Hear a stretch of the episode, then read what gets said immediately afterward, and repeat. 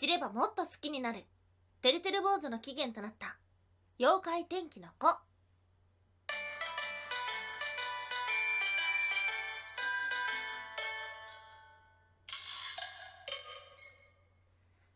空飛ぶワンタンです。ワンタンは妖怪について知りたいカッコカリということでこの番組は普段キャラクター業界で働いている。ワンタンが日本におけるめちゃくちゃ面白いキャラクター妖怪についてサクサクっと紹介している番組です。はい。改めまして4月の24日バーガーピエロお聞きいただきましてありがとうございました。泥沼アワーのおしゃべりピエロさんがラジオトーク本社にラジオスタジオを作ろうじゃないか。ということで始まりまして第1弾のゲストとして遊びに行ってきました。緊張したね。どんな風に聞こえていたのかな？そしてなんと一つ前の放送がスペシャル回となっておりまして同じくゲストでいらっしゃっていたお笑い芸人の三拍子の高倉さんとのコラボ配信があります。人気はないけど評価される時期の乗り越え方っていうね、まあ、なかなか確信に迫ったお話になっておりますのでぜひぜひ聞いてみてください。はい。この番組のスポンサーは友沢さん。歴史とか世界遺産とかを語るラジオなど放送されています。詳細はツイッターにありますのでぜひぜひ番組概要欄からチェックしてみてください。はい。今日はね、まあ、何の話をするんだいっていうところですが。うん。ワンタンは自分の放送の中で多分ベスト3ぐらいに入るぐらい大好きな回があってこれからもそれぐらい好きなんだろうなと思ってます。タイトルが「妖怪天気の子」てるてる坊主の起源は晴れを願い犠牲となった美女。はいということで。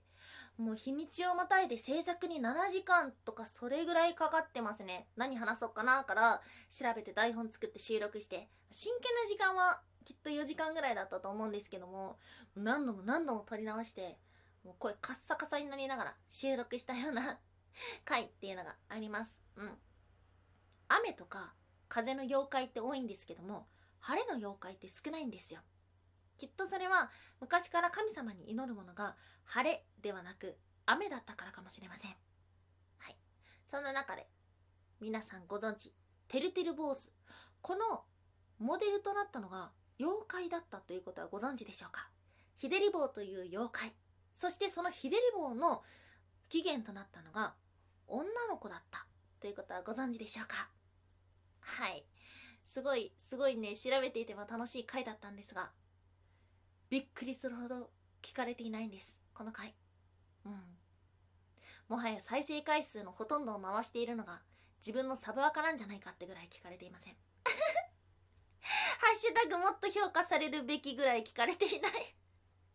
のでね、まあ、改めて今回はひでり坊の起源の一人となったサオチンニャンっていう女の子のお話と同じく晴れを願った女の子ということで映画「天気の子」のお話もしたいと思っていますはい。っていうのも先日天気の子を見返したんですが、ワンタンはあの作品の晴れの解釈がすごい好きなんですよ。うん。そして今収録用に最後のシーンを見返したんですが、もう、うわーっていう風に泣いてしまうぐらい、ああ、いいなっていう風に思うところがあって。ただね、天気の子ってなんだかよくわかんない人も多いと思います。あれは一体何を描いて何を伝えようとしてるんだろうみたいな風になってる方も多くいらっしゃると思います。ワンタンがそうだったんですよ。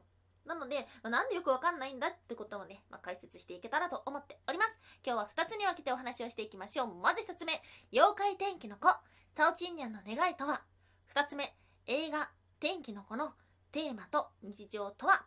はい、ということで、まず1つ目、妖怪天気の子、サオチンニャンの願いとは？はい、てるてる坊主のモデルとなったひでり坊という妖怪の起源がえっと、サオチンニャンという女の子だったっていうような説があるんですね。昔々、北京にチンニャンという優しい美少女がいました。当時北京は大雨による水害で人々は大いに悩まされていました。チンニャは雨が止むように天に向かって祈りを捧げます。すると天からお告げが来たのです。東海竜王の妃になるならこの雨をやめましょう。しかし、ならないのなら、北京はこのまま水没します。チンニャは北京を水害から守るために、この言葉を受け入れ、天に消えていったのです。はい。というようなお話があります。うん。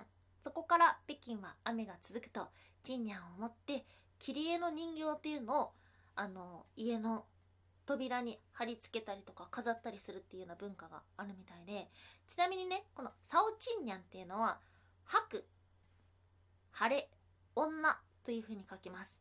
日本のてるてる坊主との大きな違いっていうのはほうきを持ってるんですね。これは空の雲をほうきで吐いて晴れにしてくれた娘。というところでサオチンニャンっていう名前というような説がありました、うん、この話を聞くとあれ？これまんま天気の子じゃね？っていうふうに思いませんか？はい。ワンタン実はこの放送を収録した時まだ天気の子見たことなくてで天気の子を見た後にこのサオチンニャンの話を聞いたらあー確かに似てるなっていうふうに思うところはあってなんだかとっても感傷的な気持ちになってしまいましたがそれ以上に面白い天気の子のテーマっていうものがあります。今日の2つ目映画天気の子のテーマと日常ということでそんな天気の子何の話かよくわかんない人も多いと思います。あんたも最初見た時えー、っていう風になってしまいました。っていうのもあのラブストーリーだと思ってみたら恋愛要素が少ないとかあとは少年少女そして大人である菅さんの自らの生き方を選択するっていうお話にしてはまたいろんな要素が多すぎる、うん、映画の中で語られていた変わっていく世界でどう生きるかっていうような話は最後の部分であってじゃ前半は一体、うん、なんだっていう風になってしまう。そしてちょこちょこ出てきたあの拳銃ってなんだっていう風にですねなんかよくわかんない話になってるんですよ。そんな天気の子の中でワンダンが一番感情を揺すられたのが天気。晴れの時間の解釈正体なんです、はい、あここ以降天気の子のネタバレになっていきます。うん。天気の子であるひな。晴れ女ですね。晴れ女のひなは小さな空間で一時的に晴れにする力を持っています。しかし実はそれには大小があるんです。作中の途中中盤ぐらいかな。に2人の学生のもとに大量に雨が降ってくるシーンがありますね。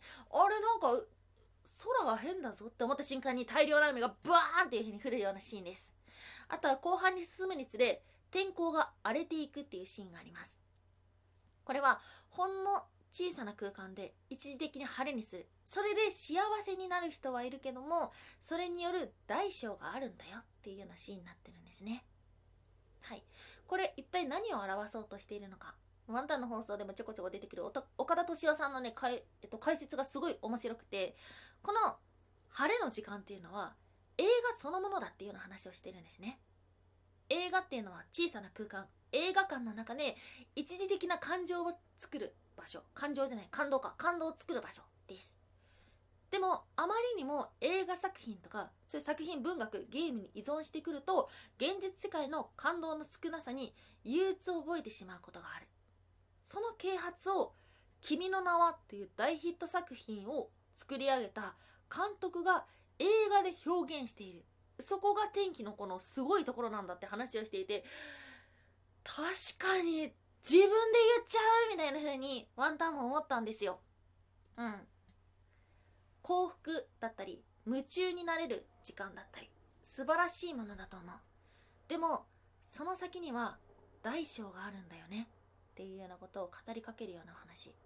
ま、じゃあやめようもう平坦に何にも感動しない平坦で生きていこうってそういう話ではなくてそれを理解した上でどういう選択をしていくのかっていうのが問いかけられているそういうテーマメッセージが天気の子に隠れているっていうふうに思ってワンタンはなのでこの天気の子っていう話を全て通した上でこの晴れの時間って何なんだろうなっていうことを考えるのがすごい面白い作品だなっていうふうに思いました。